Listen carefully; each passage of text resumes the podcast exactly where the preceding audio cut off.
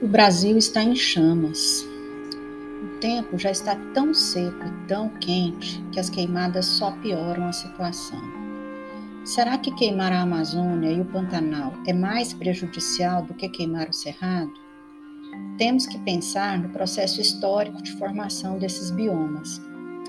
O Cerrado foi formado há mais de 40 milhões de anos e, desde então, suas espécies foram selecionadas pelo fogo. Por isso, observamos que após a queimada, muitas espécies brotam, germinam e até florescem. Mas muitos animais e plantas não resistem e morrem vítimas do fogo intenso e frequente utilizado atualmente. No caso da Amazônia e do Pantanal, são biomas muito mais jovens do que o Cerrado. A configuração atual da Amazônia foi formada há cerca de 8 milhões de anos e do Pantanal há cerca de 3 milhões de anos. E diferente do cerrado, suas espécies não foram selecionadas pelo fogo.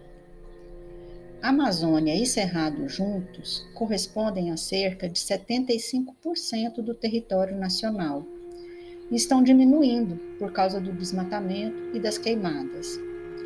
A formação de pastagens e plantações já causou a perda de quase 50% do cerrado 20% da Amazônia e 17% do Pantanal. Todos somos a favor da produção agropecuária, mas esse setor precisa entender que desmatar e queimar promove perda de solo e de água. Nesse caso, até a produção agropecuária vai ter prejuízo.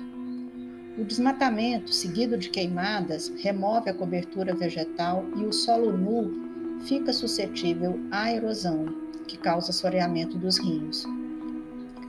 A Amazônia não é o pulmão do mundo, mas suas árvores produzem tanta umidade que mantém a pluviosidade na floresta. Parte dessa umidade também produz chuva para o Cerrado e outras regiões da América do Sul no período da seca. Mas com a intensificação das queimadas nos últimos anos, a formação dos rios voadores pela floresta amazônica tem diminuído sensivelmente. Além disso, a planície do Pantanal está atravessando uma das piores secas dos últimos 50 anos, o que está se agravando com as queimadas dos últimos anos.